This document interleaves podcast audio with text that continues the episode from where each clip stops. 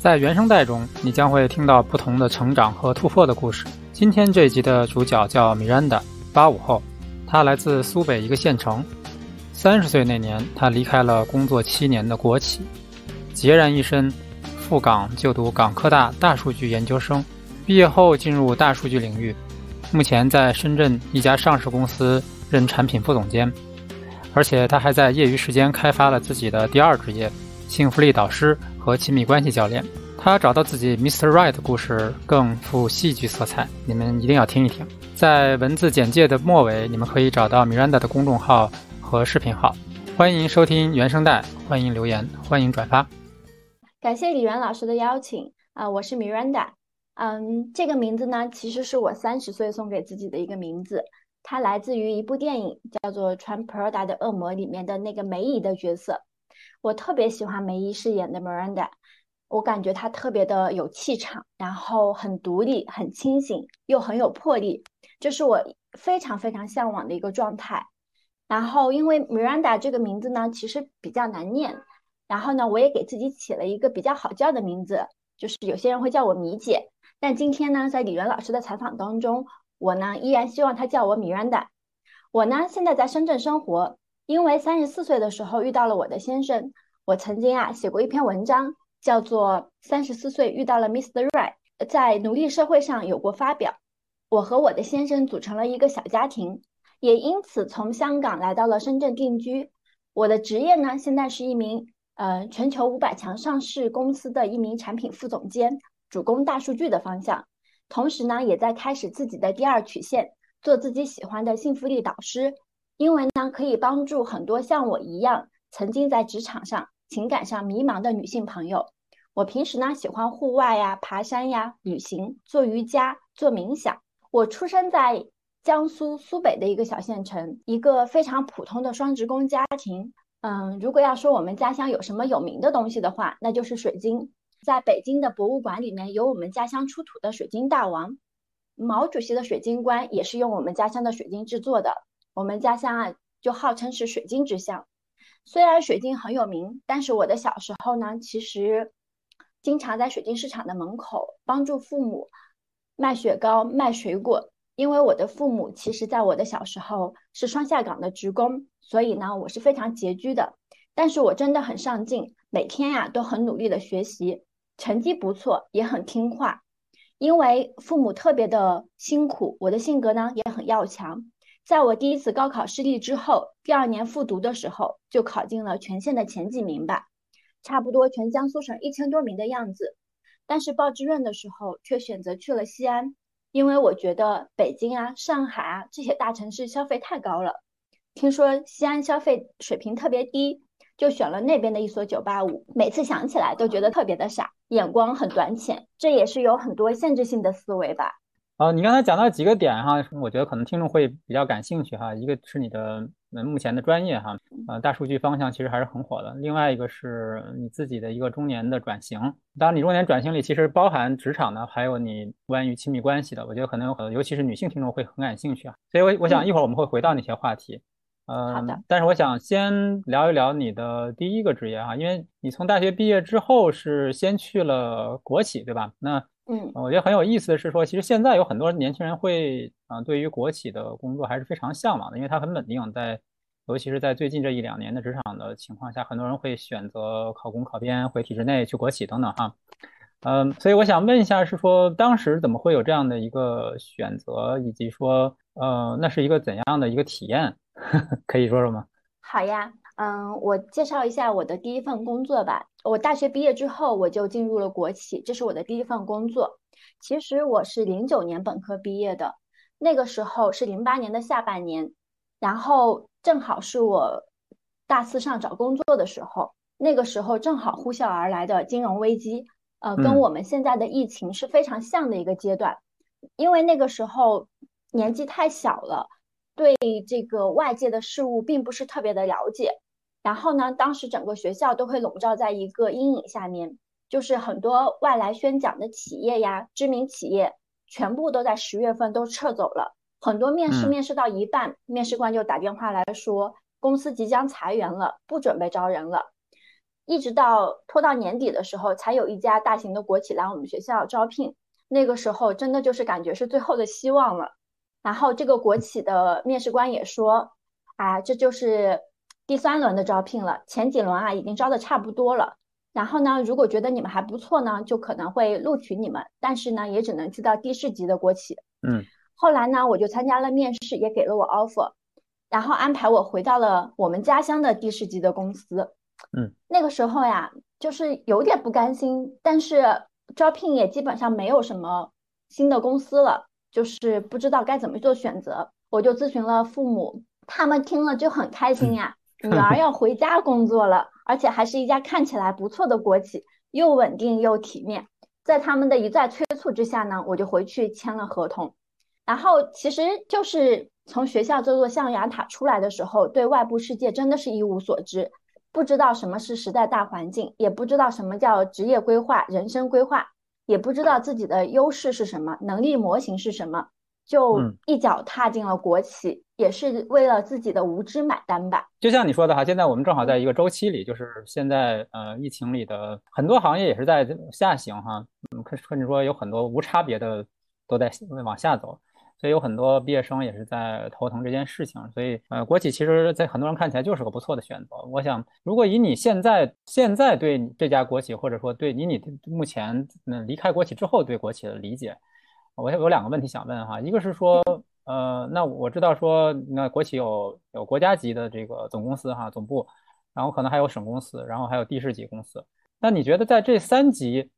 里面假设说去工作的话，它的体验会有什么不同呢？这是第一个问题。我是这么理解的，因为其实我对央就是国家级的这个公司其实接触是比较少的，但是我也有听过我们的同事告诉我，其实更像是一个国家级的行政职能部门，因为我有见到过我们最高级别的一个就是老总。然后他的那个级别就相当于是国家职级的干部吧，就是有有那个职职级的一个干部。然后整个的那个模式工作模式还其实更像是政府机构，就是国家的这个级别。但是到达企业级别的话，就是其实国企在企业级别时候就是自负盈亏的一个模式，每个省它都是自己去负责自己的这一部分，所以呢，它也是有自己的差异性，就是每每个省级公司是不太一样的。相对来讲呢，现在在那个省公司的话，其实它是会更多的技术是会沉淀到省公司的，所以如果是能够进入到省公司的话，我觉得应该还是会有一些机会的。但是如果下沉到地市公司的话，确确实实就是，呃，没有什么特别跟技术相关，或者说是没有什么特别的发挥余地，可能处理的琐碎的事情会更多一些。嗯嗯，OK，好。第二个问题哈，就是因为你那个时候离现在也有有十十二十二三年了吧？十二三年哈，就是那其实呃国企也是在发展在变化啊，市场化的程度可能也是在提升。嗯，我不知道你还了不了解，就是说你原来工作的这这个企业，那经过了这十二年之后，现在再回头看和原来。有多多少进步呢？如果说，就是假设说还是回到原来的地市级公司，你觉得这个变化会很大吗？还是说十几年其实在地市级公司没有什么变化？其实，在地市级的这个公司的转变，就是发展确实是比较慢的，就是它的这个毕竟是一个比较大的一艘船，它的这个运作模式是一个惯性，它即使非常想靠近市场化，其实在我入职的时候，它就已经非常靠近市场化了。但是它的运作还是很难按照这种市场化运作来执行。其实你问起这个问题，然后我也想表达一下，就是前段时间其实我也有同事来找到我，问我说：“你出来之后感觉怎么样？”我觉得我现在的生活，呃，比起之前的国企，我当然是更喜欢现在的生活了。然后他他当时还问了我，就说：“如果我现在想出来，晚不晚？”就是其实我当时是会有一个感觉的哈。就是当你不喜欢的一个东西的时候，你在里面坚持，其实这个问题是不会被解决掉或者被消化掉的，它只是在延后。但是当你延后到，比如说现在已经三十五五岁或者四十岁的时候，你会发现这个恐惧感只会加深，不会削弱。所以其实还是更更要清楚自己想要什么。然后如果真的是喜欢国企，没有问题。但是如果真的是在里面感觉到不适应，其实要及早做一个选择。嗯，好，我觉得这个这个问题。对于很多还在犹豫，或者说在里面想出来，或者说在外面想进去的人，可能是一个思考点。嗯，好，然后正好那个你聊到就是在国企这段经历，那你当时其实也是在一个没有什么选择的情况下哈去了这个企业，然后父母还挺高兴的，因为离家近。就你自己而言，你觉得那几年对你而言是一个怎样的体验，或者说你从这里得到了什么？你又觉得失去了什么呢？其实我进去之前，我并不知道国企是什么样子的。然后我当时还询问了一些同学，他们就告诉我说，怎么样也是一家知名的大公司，怎么样也是一个有规范制度的呀、标准化流程的，你进去应该不需要担心。但其实就是可能是因为我去到地市级的这个公司吧，就是整整个的氛围不是特别的好，就是好像有一个文化底蕴，就是比较压抑。然后大家呢都是。有一些懒散的，就是因为没有跟市场接轨吧。就虽然向向市场靠近，但是它整个的这个激励制度其实是按照你慢慢的一个晋升来的，其实也没有什么所谓的考核呀这样子的。所以呢，就是领导就是嗯，大家就是比较强势的。然后呢，我们所有的人啊，就是看着领导的脸色做事，然后呢，默默的不做声啊，或者点头附和呀。这样子，尤其是学历，在这个过程当中是发挥不了什么作用的。就是你会发现，其实很多工作就是重复性的劳作，然后呢，你觉得也没有什么技术含量，好像，嗯，好像不需要读个大学也可以来做这些事情。所以就是在这种状状况下，其实就做了比较长的一段时间吧。我离开时候的这个主要原因，主要是因为就是有一种不开心的一种感觉。这种不开心的感觉，其实很多人是不能够理解的。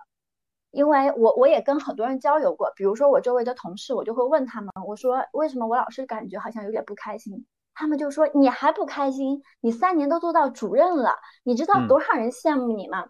然后后来我就跟我父母聊，我说我就感觉好像有点内心有点缺失不开心，但是我的父母也会说，哎呀，你就抱着一个铁饭碗，你就算不干活，公司又能把你怎么样？待遇呢虽然不算特别好，但是呢非常稳定。你就学学周围的老员工，每天呢喝茶看报纸消磨时间，然后呢等熬到退休就好了。就我那个时候就觉得哇，一眼 就就到退休了，然后其实就会觉得哎，好像没有什么希望了，就是有一种你把一天活三十年的那种感觉。所以我当时的那个状态其实就感觉像一条凝固的河，就是不能动，然后就是失去了生命当中的一个流动性。失去了那种鲜活的那种自由、鲜活的生命的那种状态，所以这是我觉得我在这个国企当中失去最多的东西，就是鲜活的生命的状态。OK，对。呃，那我想问一下哈，就是因为呃，你刚才说其实照惯常的状态，他们是用就相当于是论资排辈儿，或者说熬熬这个年头的哈。那你在三年做到主任，就是说明你的能力还是被看到和。上级希望使用你这个技能，或者说你希望使使用你的长处，那这个破格快速提升到主任的这个这件事情，或者这个过程是怎么发生的呢？我自己的感觉就是，呃，我有我一直在这个过程当中，我希望我是处于一个不可取代的一个地方。然后因为每次就是大家交代的事情，因为国企的氛围嘛，大家都不愿意接或者不愿意做的时候，反正我都接了。因为我觉得我也没有什么其他事情可以做，就是就是，反正周末叫我加班我也会来。很多时候确实就是重复性的事情，但是有些时候我会想一些办法，就是可能这个 Excel 要粘好几天，但是我会用一些技巧啊，就是很快一个小时或者半个小时，我就会把它处理掉。所以在这个时候，其实我也是能够感觉到，我也是发挥了一些技能。甚至有些时候到年底的时候，我还会去给帮助工会做做排排节目呀，写写剧本呀。我还会去呃做做演讲，就是代表我们公司去县里面参加个比赛呀。其实还是会被看到的。虽然我不喜欢这个氛围，但是我也没有想去浪费这个时间。就是既然待一天撞一天钟的话，我还是要去做好这件事情的。所以这也是我觉得我三年可以快速提升的一个原因吧。嗯，我觉得这个是很好的提示哈，就是即使你人在嗯国企里，或者说你不管你在什么样的组织里哈，时间是自己的，能力也是你自己的哈，所以就算说它的节奏很慢，你也不要去浪费自己的时间。我觉得这可能是你过去经历的一个启示哈。当然，对你自己而言，可能你会觉得说，呃，你还是被这个组织所困住了，因为它的节奏太慢了。所以即使你觉得呃你已经比其他人都快很多了，但是它仍然不是你你想要。要的一个成长的氛围和速度是这样吗？嗯，对你突然说这个，我又想到一点儿，就是其实我还努力的做培训师，因为国企它是有一个国企的内训师的一个制度，大家都都不太愿意去做哈，因为相当于在工作之外额外又增加了一份工作，又看起来没有什么好处，但是我还是会去做，然后有的时候就会获得机会到其他的地市做做培训呀，OK，然后似乎看起来就会。获得一些认同感，因为别人会叫你老师嘛，然后这个时候我就会觉得，嗯，也会被领导这样看见，因为领导有什么事情的时候也会想到你。你那个时候做培训师，呃，去其他地市培训什么呢？培训什么那样的科目呢？嗯，我们培训的其实跟客户打怎么怎么服务客户呀，怎么跟客户打交道呀，然后还有一些技术型的，会培训一些简单的一些技术。就是怎么样快速的介绍一个，怎么会把它一句话说清楚啊？大概是这样子的。OK OK，很有意思哈。那呃，我想我们下一个问题是关于嗯，你你离开这个企业之后的那个选择哈，就是因为我知道你后来是去香港读的，呃，读了一个研究生哈，香港的研究生是大数据专业对吧？你可不可以讲一讲，就当时是怎么选的去香港，以及怎么选的大数据这个方向的呢？其实我怎么选择去香港读书，嗯，这件事情真的是有渊源的。我在一四年的时候，就当时二零一四年，当时就特别的迷茫了。然后当时我正好去南京开会的时候，遇到了我一个同学，然后他是已经在读的一个博士了。我们本科都是同学，但是感觉这些年下来，人家还在论坛上熠熠生辉。然后我就感觉自己已经磨砺的没有什么朝气了。然后呢，论坛上有很多学生，当时就突然间对学校有了一点向往。然后快到结束的时候呢，他就介绍了我认识了一位教授。然后呢，当时我就问了这位教授，我说如果我不喜欢我的状态，但是我已经快三十岁了，我要怎么办？他说你想做什么都可以去做呀，因为那个教授他没有什么限制性的思维，他就说你想去就去读书呀。我说三十岁也能读书吗？他说当然可以啊。所以当时呢，就就想着要去读书了。首先呢，这个读书就是这么选择出来的。然后呢，选择去香港是因为当时考虑到香港其实它是申请制的，就是只需要准备就是大学时候的那些成绩材料，还有一些申请材料就可以了。就而且是可以同时申请好多个学校和不同的专业的。在国内，你可能考试的时候要做一次比较大的准备，而且还要针对某个学校的一些专业复习。所以考虑到这一点，我选择的是香港。然后同样呢，我也会考虑到年龄的话，我感觉香港那边它是一年制的研究生，可能毕业会很短，所以也会更友好一些。但是如果要是出国去其他国家的话，那我就会觉得那个费用的话，香港又是比较低的。所以综合考虑呢，就觉得香港其实是最合适的。选择大数据这个专业呢，其实是申请阶段才逐步确定的，因为一步一步来嘛。当时我都不确定我能不能去成，所以当时也没有说一个明确的目标，就是说我一定要去学一个大数据的专业。所以呢，我就是先先复习，然后我先复习的时候，就是先把语言关给过了。嗯，就是因为香港在申请材料当中，其实就是。英语的成绩是其中一个比较硬性的环节，但其他其实是没有什么硬性要求的。然后，呃，就是在上班的时候进行一个复习，算是我比较难的一个挑战了。但是呢，就是在我申请阶段的时候，其实，其实我当时选择了把学校划分了几个层级，就是大家都知道，香港可能比如说香港大学啊、中文大学、港科大是第一个层级的。然后成大理工可能是第二个层级的，然后剩下的岭南呀等等，就是我们会把它划到第三个层级。然后呢，其实我是三个层级的学校都申请了，然后也都申请了不同的专业。呃，但是就是有特别有缘分的，就是当时我记得很清楚，我当时去刷那个一个论坛的时候，港科大的大数据专业真的是第一年招生，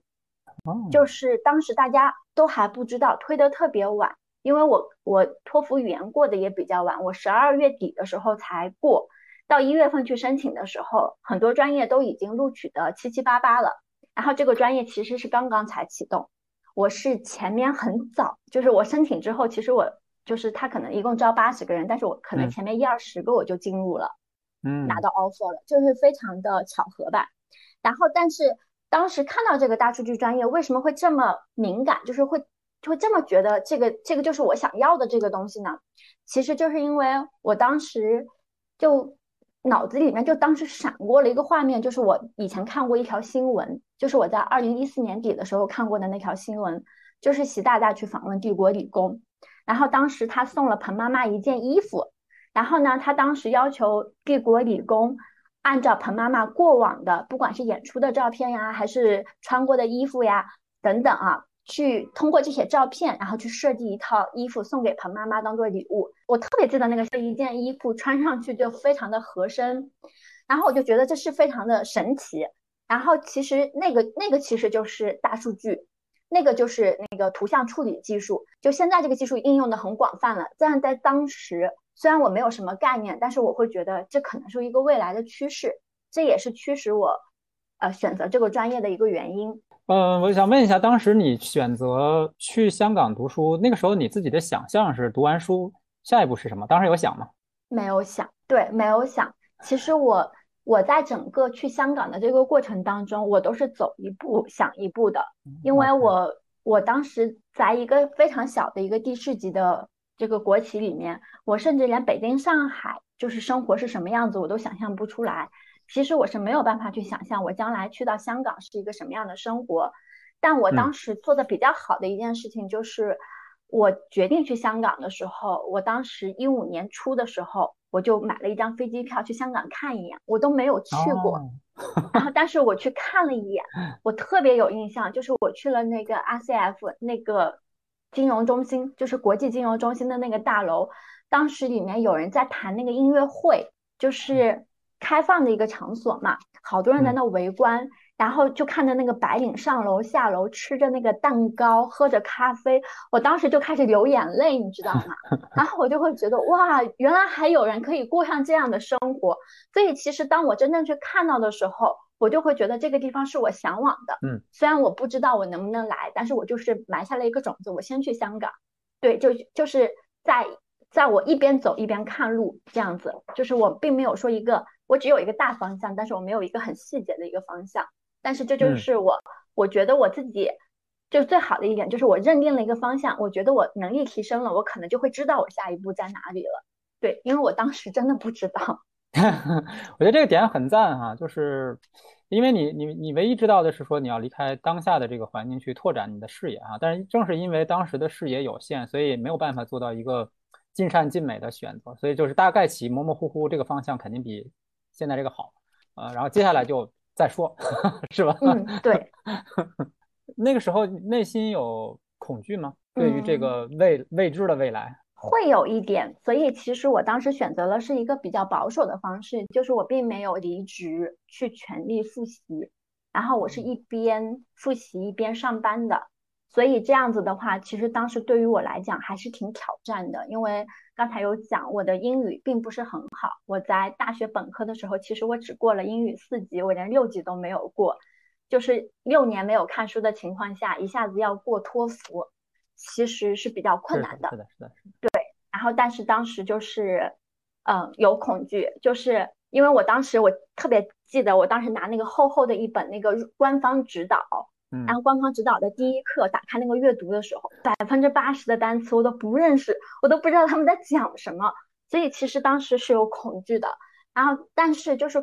就是对于不确定性，可能就是有恐惧，对吧？我都看不懂。但是后来我就想说，那我也没有别的办法了，既然我要走这条路，我就只能去落实。然后我就会拆解说。那我什么都不管，我也不去看文章，我也不去做听力，我就不去想。就我每做一步，我就不去想后面还有什么，我就想着说，我当下我只要做一件事情，就是背单词。我一天背两百个单词，我背了整整两个月，我什么都没管，我就一直在背单词。我背了两个月之后，我突然间拿到阅读的时候，我发我会发现，哎，我看懂了，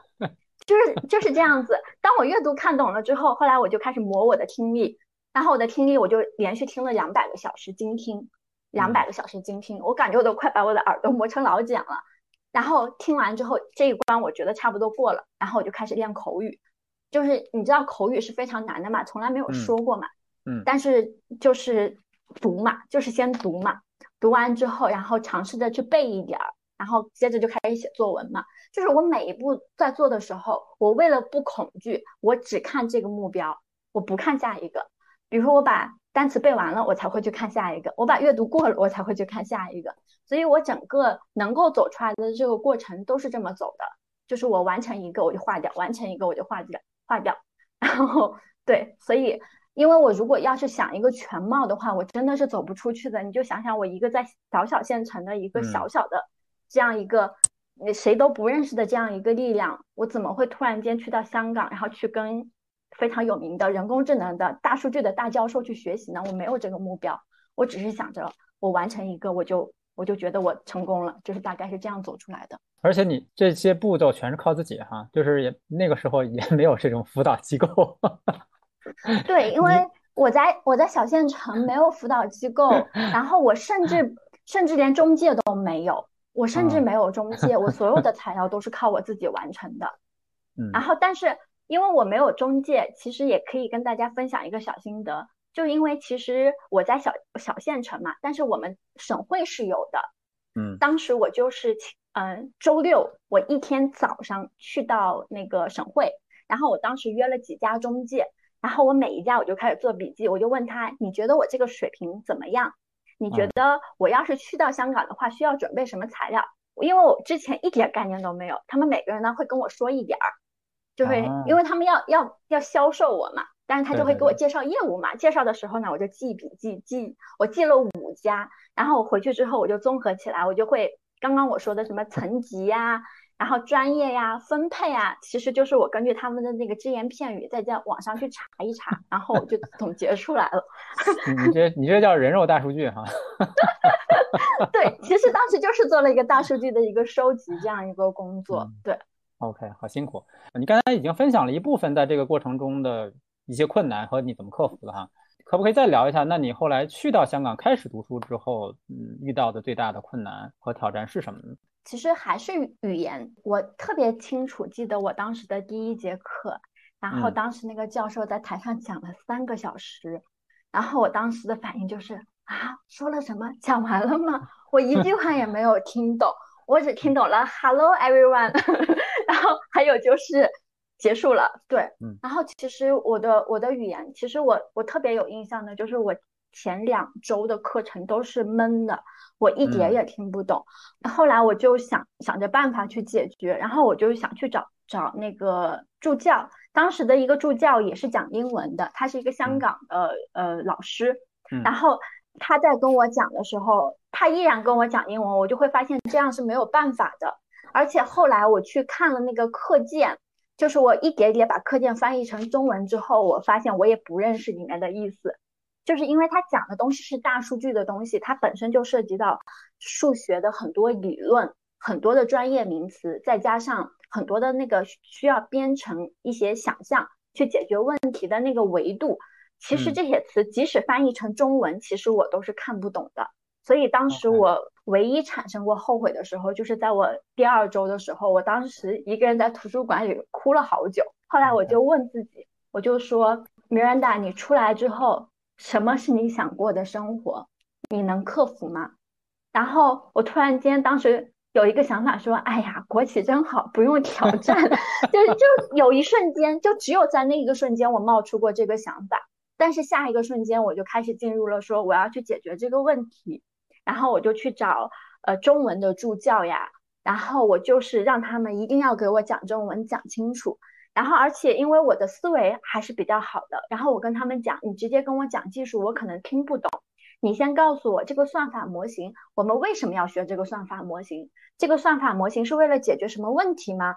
然后他就会给我举个例子说，这个东西它可能在某个场景下可能是做什么的。然后我说哦，这我就明白了，他原来是为了解决一个呃预测的一个问题。然后这样子的话，他在跟我去继续讲这个算法本身的时候，他就会拆解出来，这是数学的部分，这是计算机实现的这个部分。然后我我会引导他去帮我拆解，因为其实因为那些助教学生他们都是理工理工生，他一上来就会给你讲的特别深。我一般都是用这种方式来解决的，就是引导助教来帮我。大概就是一个月左右的时间，我就会发现，哦，我已经完全明白我们在做一件什么事情了。就我我们为什么要学习大数据和大数据的未来在哪里？然后这个里面具体有哪些算法、哪些模型，我怎么去使用它？其实我是就会建立这个框架的。其实，在第一个学期的时候，我我是编程还不是特别好，但是我给自己的要求就是。我至少我先学懂了这个东西，在数学的层面上，我到第二个学期才开始动手编程，这样子的，就是我我始终是给自己一个策略去完成这样子的一个挑战，对，嗯，然后这真的对，这就是，哎，那我想问一下你的同班同学他们是什么感觉呢？因为我的同班同学，嗯，最最大的一个是当时是比我小五岁。然后其实就已经有代沟了，然后其实普遍都比我小 八岁，就是研究生刚毕业，呃，他们都是本科刚毕业的学生，所以我一上来的时候，为什么我第一个月这么痛苦？其实我最早的时候是找我的同学们去求助的，后来我发现没有一个同学担心这件事情，他们都告诉我说，我们以前上学的时候就是上课的时候不用听啊，考前复习就可以了，你能理解就是。就是对于他们来讲，这不是一件很难的事情，但对我来说，我就非常的焦虑，因为我是相当于是辞掉了工作过来的，我我没有办法说，哎呀，我就是睡睡觉，轻轻松松的到考前再去看，所以这这就是这就是我为什么当时去选择去找助教，一直黏着助教，一定要帮我讲明白的一个原因。对，那你的同学他到底是听懂了吗？还是说他们无所谓？到 考试的时候？把它当成另外一件事儿，但但我觉得可能是他们比较聪明吧。我确实觉得他们比较聪明，他们就业也都非常好。只是当时第一个月的时候，可能刚刚他们相当于刚刚本科毕业去到研究生第一个月的时候，其实他们确实是不紧张的，就是他们会觉得我来到香港呀，可以先玩一玩呀，吃一吃呀，对吧？都没有逛过。所以他们的那个节奏是不一样的，他们是到后期就发力，而且你会发现他们非常的聪明，很厉害。可能后期快考试的那个一两周，他们就可以完成很多东西。但是可能对于我们这这样子，呃，可能中年出来的人来讲，就是可能确实不在一个层次上。嗯，对。那在香港读书的这段日子里，你觉得最开心的是什么事儿呢？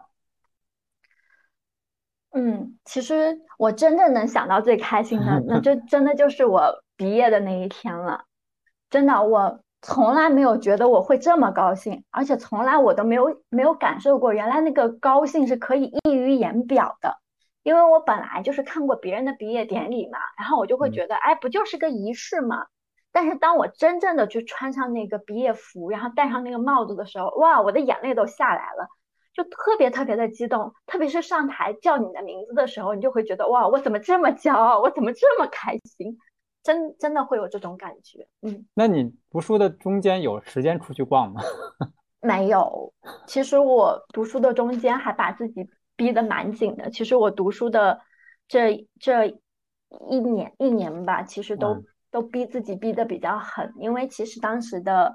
呃。状态就是因为会觉得，哎呀，我已经没有工作了。其实这这也是今天想分享给大家，希望大家不要去学我的哈。就是如果你是中途工作了之后去读书的话，因为我后来也遇到这样的小伙伴，他们就会觉得，哎呀，你看我我这个时候还要问父母去要钱，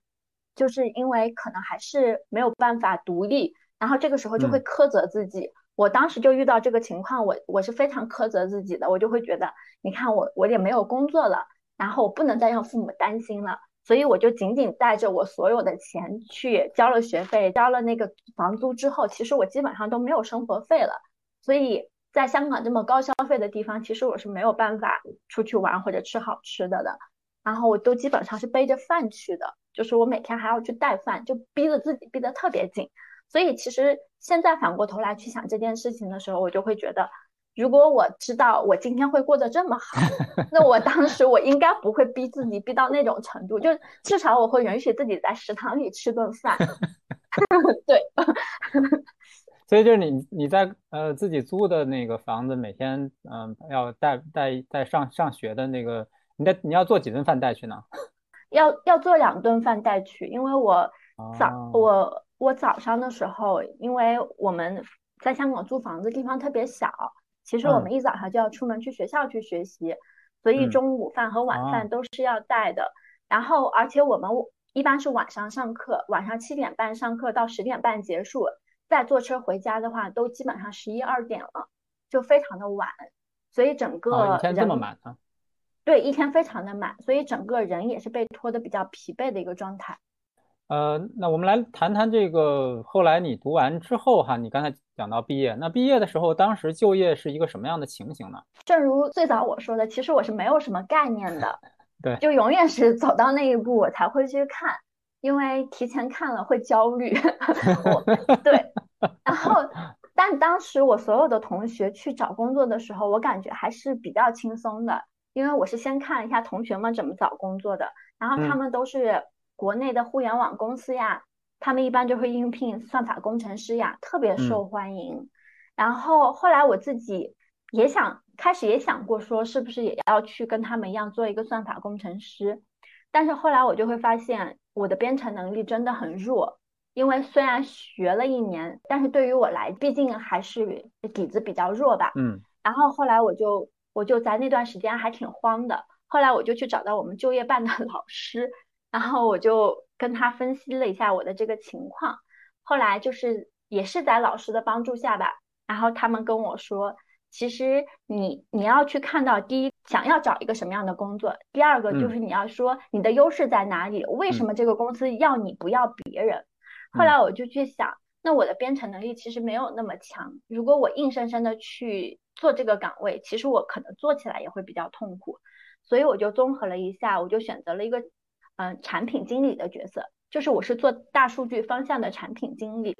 这样子的话，就是别人去看我的时候，既觉得我有技术的背景，因为如果你完全不懂技术的话，你去你去做这个产品，你可能没有办法跟开发沟通，但是你同时你又有沟通和交流的能力，因为我就我就分析了一下，毕竟我还是工作了这么多年，而且在三年就当上了一个领导的角色的话，其实我是做过培训师嘛，我是有很好的一个。呃，表达能力的，然后我是沟通能力很好，然后还有一个项目管理的能力，所以我就看到了自己有这样的一个优势，所以我当时没有去跟我的同学们硬碰硬，我就走了一条大数据产品经理这样一条职业道路。那个你们这个学习这么满哈，就是在这个一年多的时间里，其实时间很紧张。那一般从从这个找工作机会这件事情是从什么时候开始呢？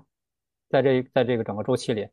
嗯，有春招和秋招，很多同学就是，呃，我们第一年的同学其实都不算是有经验的，因为我们是大数据第一届的学生。后来我去见到过第二届的学生，就是一入学的时候就开始找工作了，因为正好赶上秋招，然后到第二年就赶上春招，对，大概是这样一个节奏。然后，但是，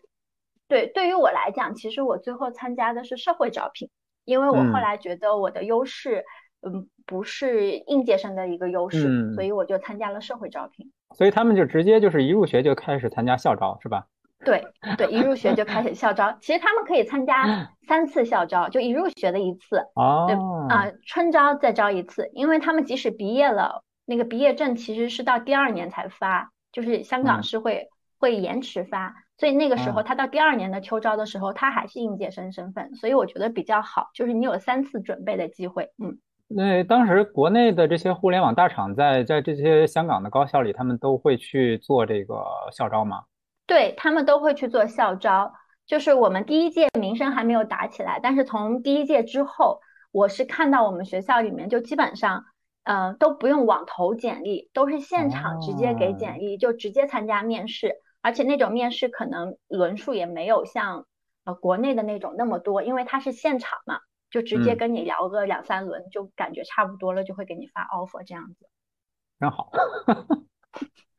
他你参加社会招聘，你是你是要去嗯直接去找这些招聘网站上，还是说去公司的这个网站上？你那你你你的这个社会招聘你又是怎么做的呢？你是怎么怎么找到这样的机会的呢？也是就是在香港去找那个 APP，因为我也有一些同学是香港当地的学生嘛，我他们是 part time，就是兼职读书的学生，对我们是全职的，但是我们有一些兼职的同学，然后他们为就香港人对。呃，在职呃对，在职的学生，他们特别喜欢提升自己嘛，也愿意交朋友，所以都是这些同学们会，你要主动去交流，然后他们会给你提供一些招聘在香港如何找工作的一些 A P P 啊，然后或者是一些机会。对，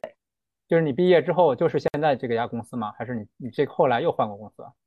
嗯，没有，我现在在深圳，所以其实我在香港只工作了一年，后来就回到深圳了。嗯，OK OK OK，所以你在你在当时在香港工作一年是一个香港的工作，然后到深圳又是重新找的。OK，对的对的。你刚才有谈到一些就是如何去梳理自己的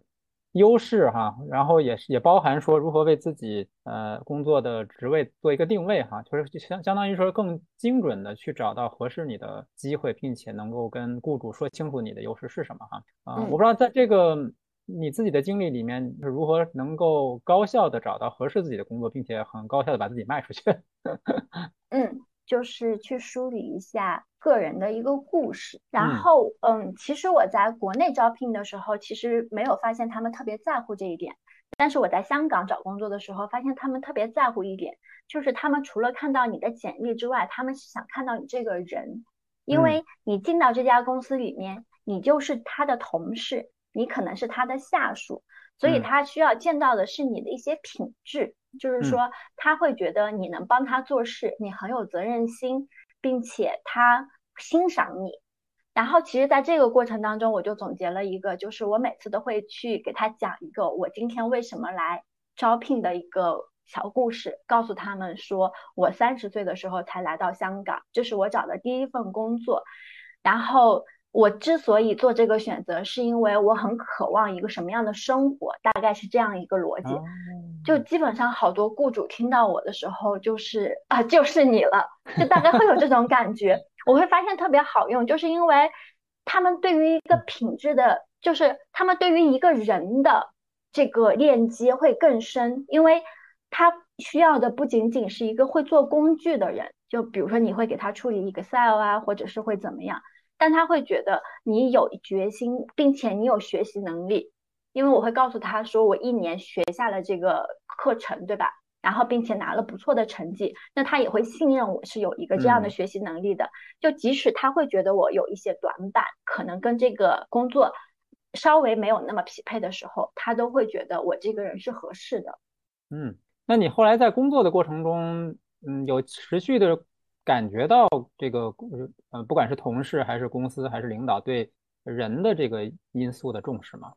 嗯，是可以感觉得到的。嗯，跟同事之间的交流其实都是比较友好的。然后上级去给你指派任务的时候，他也会相信你有这个能力，会把它处理好。就是你会有一个比较好的一个沟通环境。而且在香港比较好的是，就是其实下班之后他们是不会来找你的，所以其实我们就会。非常集中的在上班时间，然后大家都在努力的工作，然后下班的时间就会有一个自己的啊自己生活这样一个节奏。OK 啊，对对对，你谈到生活，我想到我刚才因为你说你在那个读书的时候把自己逼得比较狠哈，嗯，所以所以那后来你在香香港工作这一年，你在生活这个层面上 有让自己体验到什么呢？是一个逐渐打开的一个过程吧，嗯，因为呃我当时。遇到的雇主可能是比较好，然后其实他们当时给我开的工资也也是让我比较满意的。嗯，因为其实呃刚才还没有告诉大家的一点，就是因为我说我去过一趟香港，去过那个金融中心，但其实我当时也去到了港科大。我在港科大的那个小巴上，香港是不太愿意搭讪的一个环境，就是大家其实不太跟别人讲话的。但是因为我第一次去香港，我我也不认识人，所以我当时就问了我一个学生，我就问他，我说听说从香港科技大学毕业出来的学生工资会很高呀，然后他就会说，啊，嗯，其实也没有很高，但是是几万，对吧？就是是以万为结尾的，就是在我们国内，尤其是我在小地方，那都是几千一个水平。当时 听到了，就是真的是听到钱的这个概念的时候，都让我眼眼睛一亮，因为我会觉得这至少是一个奋斗的目标嘛。后来我呃收入虽然比较高了，但是因为好像是穷日子过惯了吧，真的是 真的是一步一步打开的，就是后来就会。呃，因为其实我刚开始租房子的时候，其实我租的是上下铺，就是我们四个人住在两室一厅的房子里。我读书的时候，就是其实环境是比较差的，就是上下铺会影响嘛。嗯。但是我到那个时候，后来我就开始去改善我自己的生活，这也就是我爱自己的开始。我才意识到说，哦。为什么我不可以对自己好一点呢？就是为什么我已经开始高收入了，为什么 不可以去住一个好一点的房子呢？所以我就先搬房子，然后我搬了一个自己有一个小卧室，然后呢，那个房子在海边，一下楼的时候就可以去海边跑步，然后就开始哇，原来生活可以这么好，就一点一点的去打开。然后吃饭的时候，以前我都是去带饭，但是我带饭的时候，其实我会去菜市场去买菜。就是去去买打折的菜，但是后来我就开始说，哎，我可以去超市里面买一点好一点的蔬菜啊、肉啊。对，其实这就是我我觉得我的生活开始改善，就是我有心里有一些力量的原因，就是我开始开始善待自己了。我会觉得，哦，其实我可以不用那么苦，我也可以过很好的生活。然后，所以也会允许自己去逛一逛街啊，这样子。对，就是一步一步的。嗯。这个尝试的开始是你自己有什么外力，或者说外部，就是有有什么外力推动你说开始朝这些方向为自己花钱，或者说让自己过得更舒服一点？这这个开始的点是什么呢？开始的点其实是我工作之后，嗯，我们办公室有一个姐姐，然后有有一次我去在食堂里，嗯。啊，就是买我买了两个面包，因为我以前我都是不舍得吃面包的，然后我终于开始舍得买了。然后呢，后来我买了两个，然后给了他一个，因为在香港其实大家不太接受别人的吃的，就是就是在国内很喜欢分享，但是那天是我很开心，我想要去分享，但是他拒绝了。然后因为之前我好像有表达过说，其实我以前生活还是比较困难的，现在工作了可以买好吃的。然后他当时就看了我一眼，说：“既然你以前这么困难，你就自己吃两个吧。”其实当时这句话，这句话我心里是有一点难过的。后来我就会反思说：“我，原来就是就是我对自己不好都能写在脸上吗？”嗯，就是我会有这种一个感觉。然后再往后一点的时候，就是大概我工作两个月的时候，也会遇到我我妈妈会给我打电话。然后他就会觉得哇，你终于在香港稳定下来了，我们悬着的心也下来了。然后你要不要考虑找对象这件事情？就是他一直 就是在我读书的时候是不敢跟我提这件事情的，但是在我稳定之后两个月，他就跟我提了这件事情。后来我就开始问自己，我说，哎，我可以去找另一半的时候吗？然后，但当时我会发现我内心没有什么力量。就是我会觉得我我还是很迷茫，不知道我要找一个什么样子的人。然后在那个时候，其实我就也是求助了我一个朋友，我说我感觉我我还是不知道该怎么办。然后这个时候他说你可以去尝试着去找一些咨询的人去聊一聊，这就开始这个转变。就是在聊的过程当中，别人就会问我说你为什么不可以对自己好？我就会想，哎，为什么不可以？对，就每一次会一点点打开，就是大概是这样。所以那那个时候你找的咨询的是什么样的人呢？大概是心理咨询师，但是又偏那个对话的一个方向。明白，就是。所以在那个之后，你会慢慢的开始知道说对自己好一点是怎么做，以及是它它到底是什么哈？可能以前并没有这个概念，你也没有没有意识到自己对自己不好。对，以前没有意识到。其实我现在反过头来去想的时候，我会觉得我在国企的那段时间就很拧巴，就是对自己其实就是很苛责，因为不喜欢嘛，然后但是又说不出来，然后其实一直是处在一个不开心的状态。嗯，但是在时间长不开心的时候，人们就会自己会觉得好像这是一个正常的状态，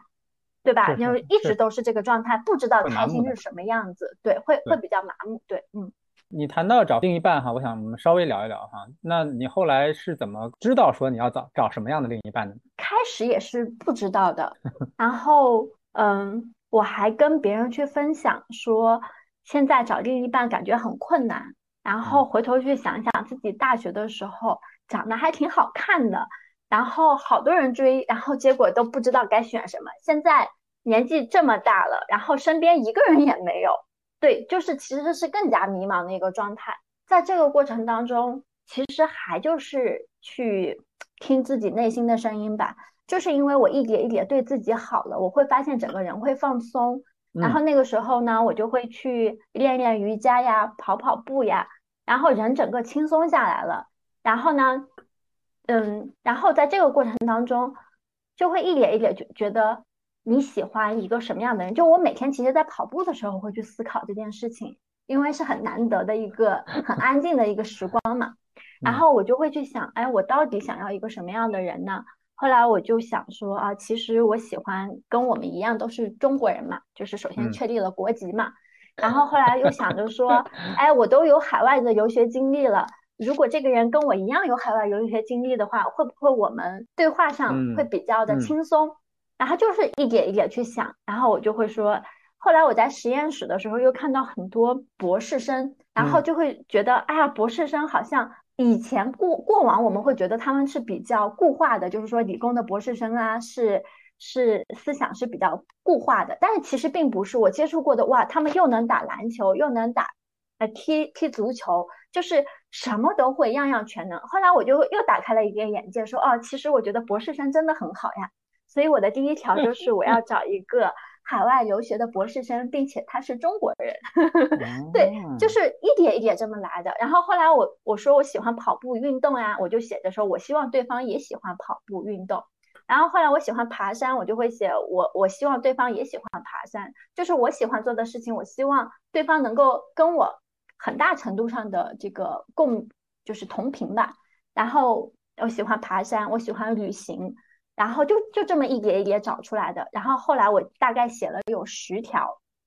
嗯，然后后来我遇到我的我的先生，就是我我其实整个是在一八年，就是做了这整个一年的这件事情，就大概花了有呃快十个月的时间吧，就因为我毕业两两个月之后意识到了才开始做这件事情，大概有十个月的时间，我就每天就会在想这件事情。然后有的时候也会不自信，有的时候也会想一想就开始哭，就会觉得哇，这种人会喜欢我吗？然后我会不会孤独终老？其实也会有这种状态，但是每次我都会把自己拉拉回来，就是会会会回到这个当下，就是说，哎，没发生的事情不要去想它，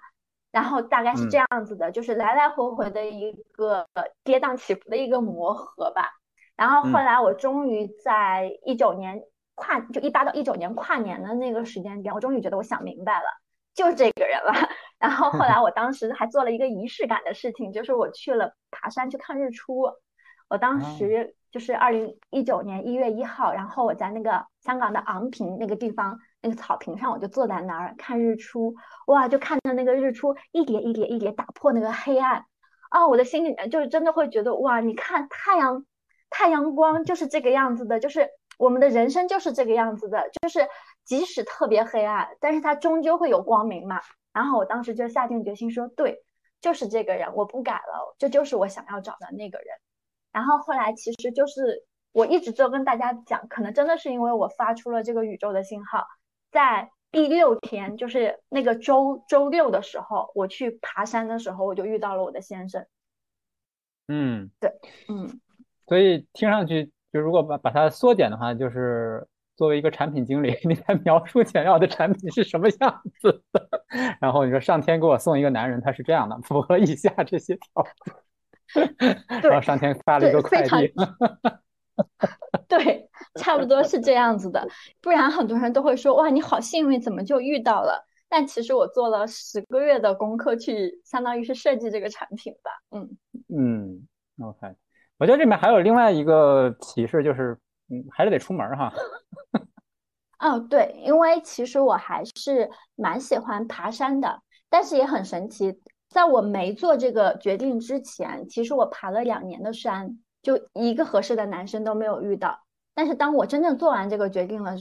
之后，我第一次爬山我就遇到了，就是那一年的第一次爬山就遇到了，所以我还是会觉得，就是当你心里所想的那个人，然后是什么样子的时候，然后你再去找到合适的地方，因为我当时写了他喜欢爬山嘛，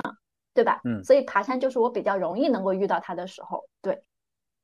呃，那你们爬山是有组织的吗？比如说大家报名，然后一群人随机的，嗯，在一起爬山吗？就是这个碰到是怎么个碰到法呢？就是就是在我那个一月一号发完信号之后的第二天，我收到了一条链接，就是好像有一个组织组织深港两地青年的一个交流会。啊，OK OK。对，当时去了大概有四十多个人。然后，哎，就就一眼 看到了我的先生，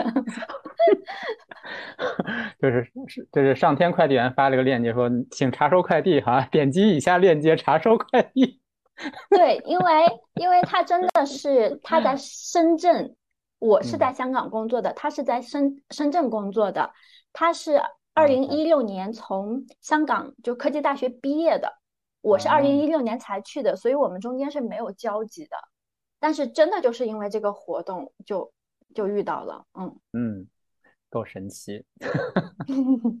那我想再问一下，就是呃，其实你刚才这在你的故事里，就是你也提到一点哈，就是像上天发愿的这个力量啊。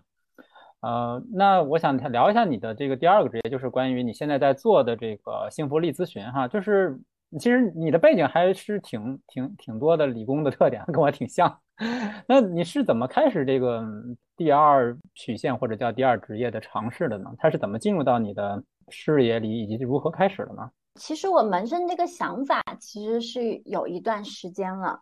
然后其实如果说是起始点的话，其实是因为我最早写了文章发表在奴隶社会上，让我稍微有了一些影响力。嗯，然后这件事情就其实会有一些人在私底下找我聊天，他就会就是通过各种途径加到我，也想去说，哎，我内心里也有一些卡点呀，我想要脱单呀，或者是我在国企呀，我也想去读大数据啊，等等啊，一系列他们有的这个问题都是我过去经历过的，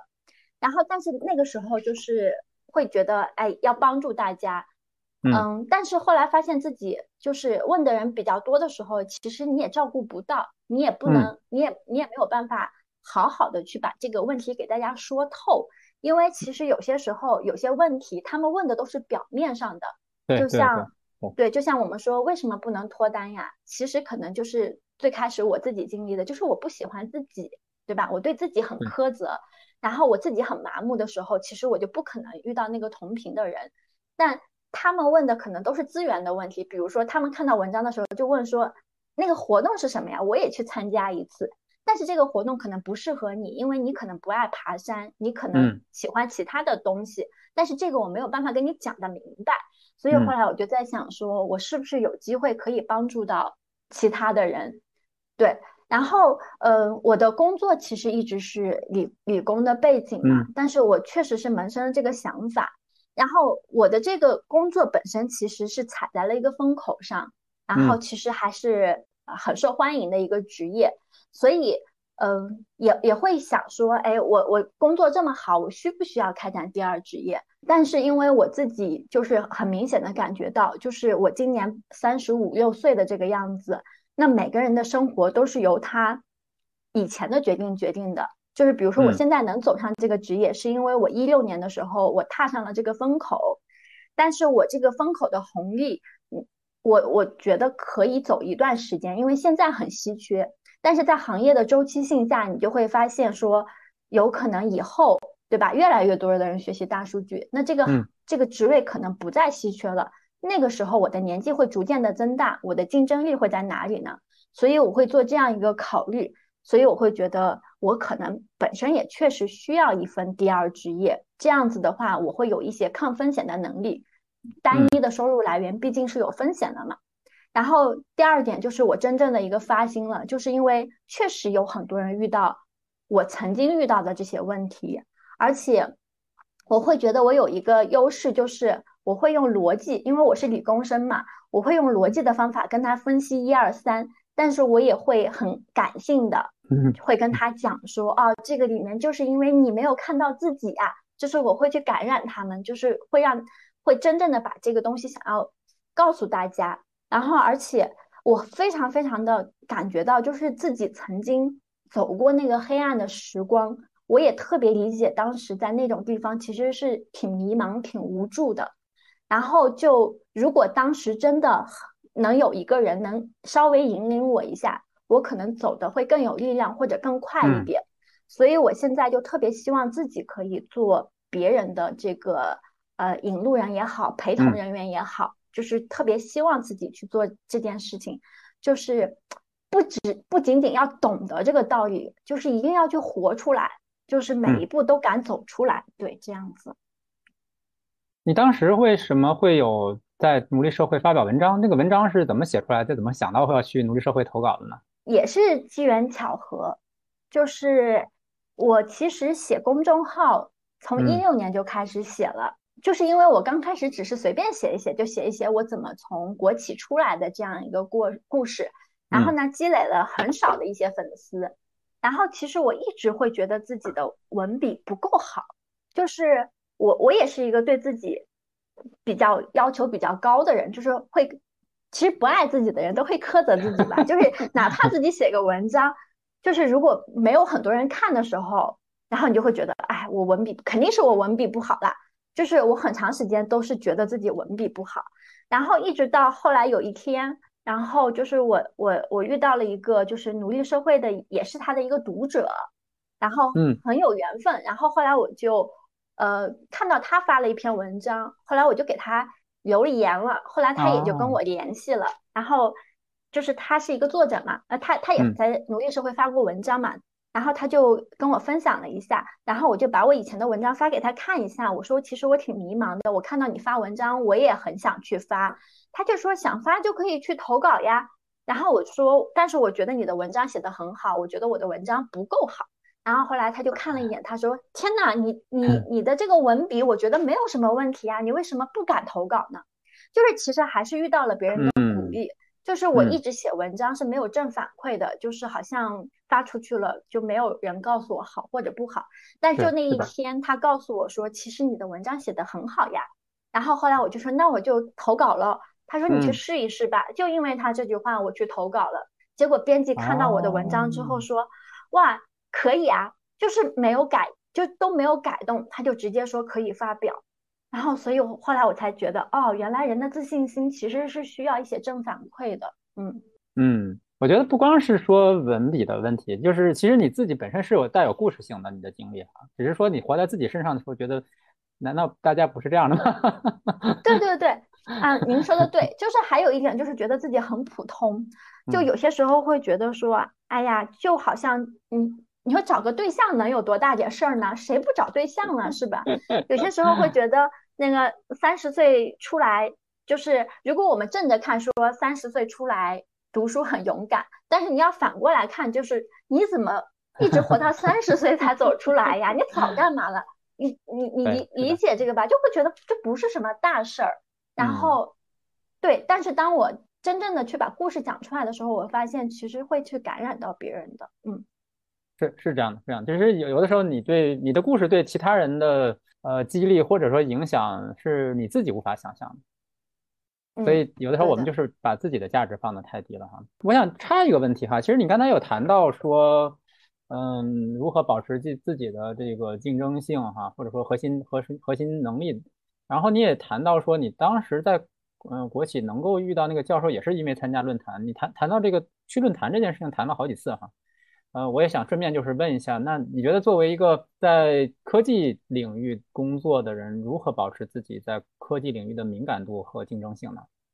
确实就是参加论坛，因为在这个行业上面有非常多的那个顶峰的会议，然后这些会议里面每年都会聚集全世界的一些大佬，他们会在论坛上去讲。最新的进展啊，实验室的进展啊，还有一些，嗯，就是科技公司前沿应用，然后比如说什么 KDD 呀、RJK 呀、ICL 啊，这都是非常非常有名的顶尖会议。一般学校里的学生，就是研究生啊或者博士生都会去参加，并且呢，其实很多科技的公司非常鼓励自己的员工去参加这样的会议，因为。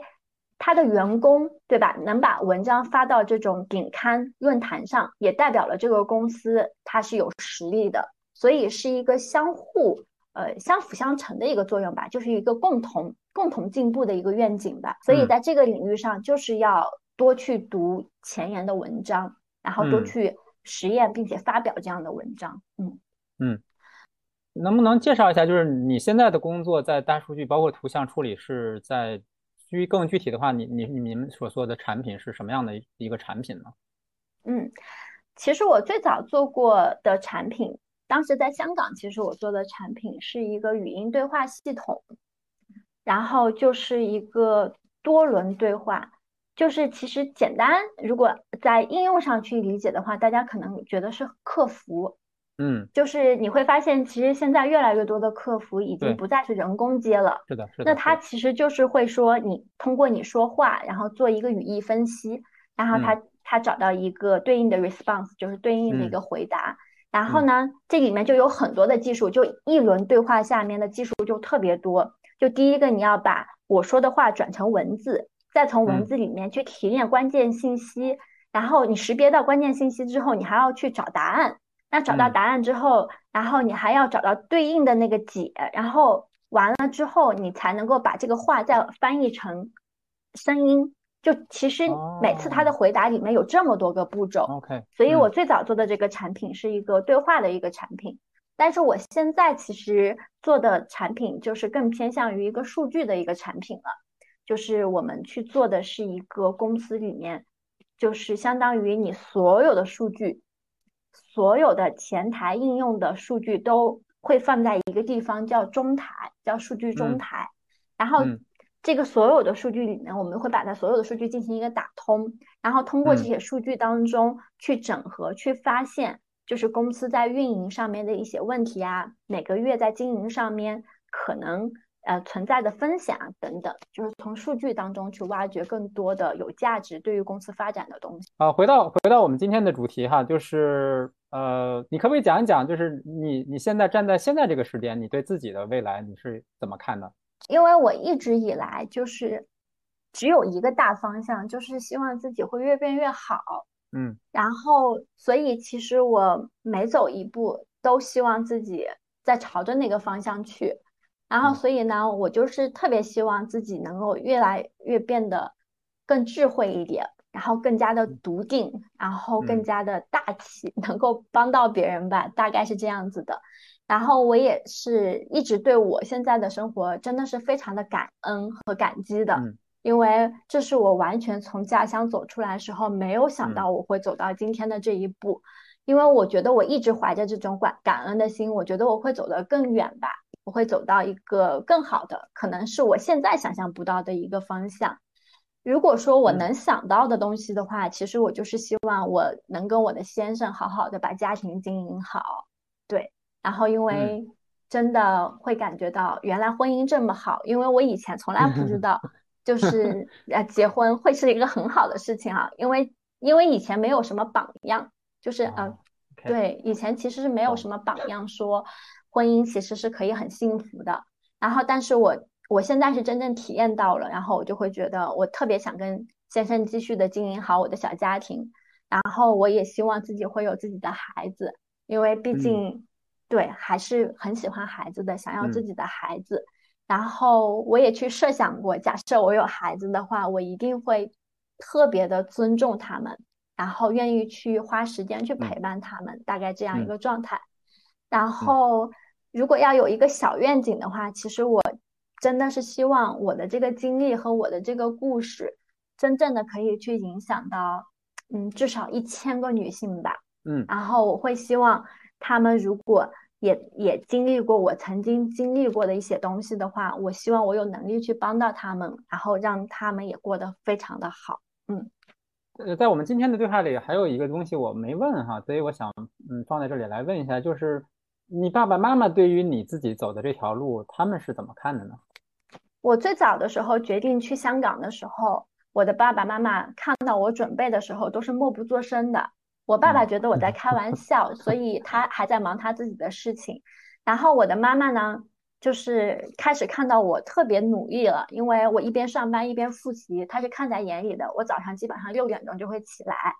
然后晚上也睡得比较晚。她开始心疼的时候呢，她就开始默默的做一些动作来支持，因为他也不知道香港是什么样子的，因为他从来没有离开过我们家乡，所以他更不知道外面的世界是什么样子的。就刚开始是。呃，才就是我妈妈就觉得你想做，我就默默的支持你。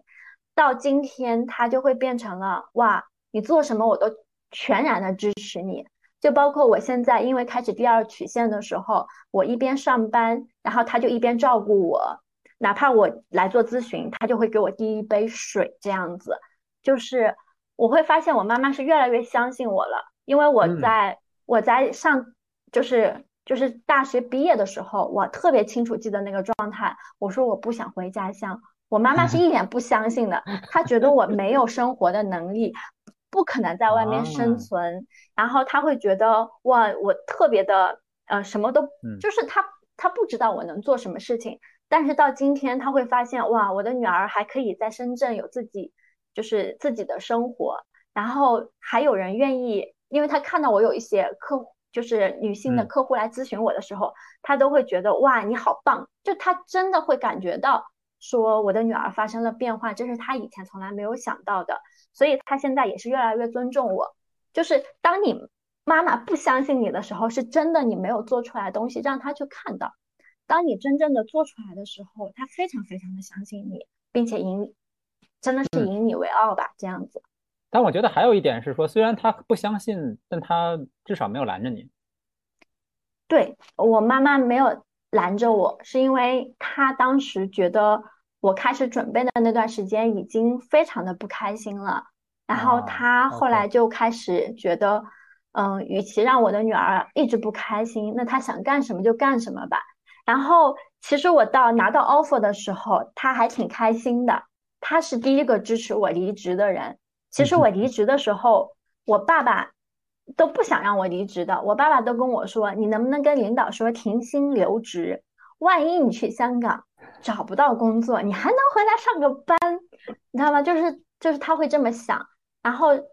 但但当时真的是我妈妈就是，嗯，我觉得你想做就去做吧，大概是这样。嗯，所以那个时候其实你妈妈对你还是有信心的哈，就想去做就去做吧。这个里面。虽然说可能他难以想象你能做什么，但他还是把这个希望和这个想象的翅膀都已经向你，就是给你这个空间，想做就去做吧。就是其实他并没有用自己的想象力来束缚你。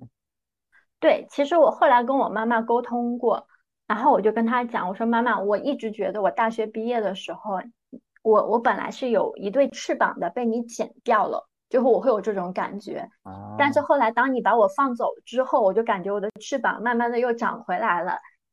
就是我真的会有这种感觉。然后，但是我因为我的妈妈就一直在这个过程当中没有过多的干预我，所以她就任由我的这个翅膀继续长大。对，大概是这种感觉。有意思，所以其实就是换句话说，其实你妈妈也在成长。对，我也觉得其实我自己的成长也影响了我妈妈。因为我的妈妈就是现在也变得越来越温柔了。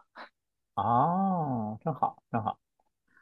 OK，所以你还有什么觉得想跟听众分享的吗？在最后，我最后特别想跟听众分享的就是第一点，就是我想告诉大家，人生真的是有无限的可能性的。就是其实我们真的是一直是可以有选择的，就是你想要的生活，你真的是可以去努力去达成的。然后第二个就是，就是人是可以对自己好一些的，就是人是可以满足自己的，满足自己并不是一个错误的行为，就是我们可以一边享受生活，就一边修心，一边做事，把内在的自己和外在的自己结合在一起，然后可以过上一个就更好的一个生活吧。然后最后就是，真的一定要爱自己，因为我一直会觉得爱自己是一切的开始。就是真真正当我想要看到内在的自己的时候，然后一切的改变就发生了。你能举个例子，就是你觉得你爱自己，怎么说呢？就是你特别能够感受到做这个事情就是爱自己的。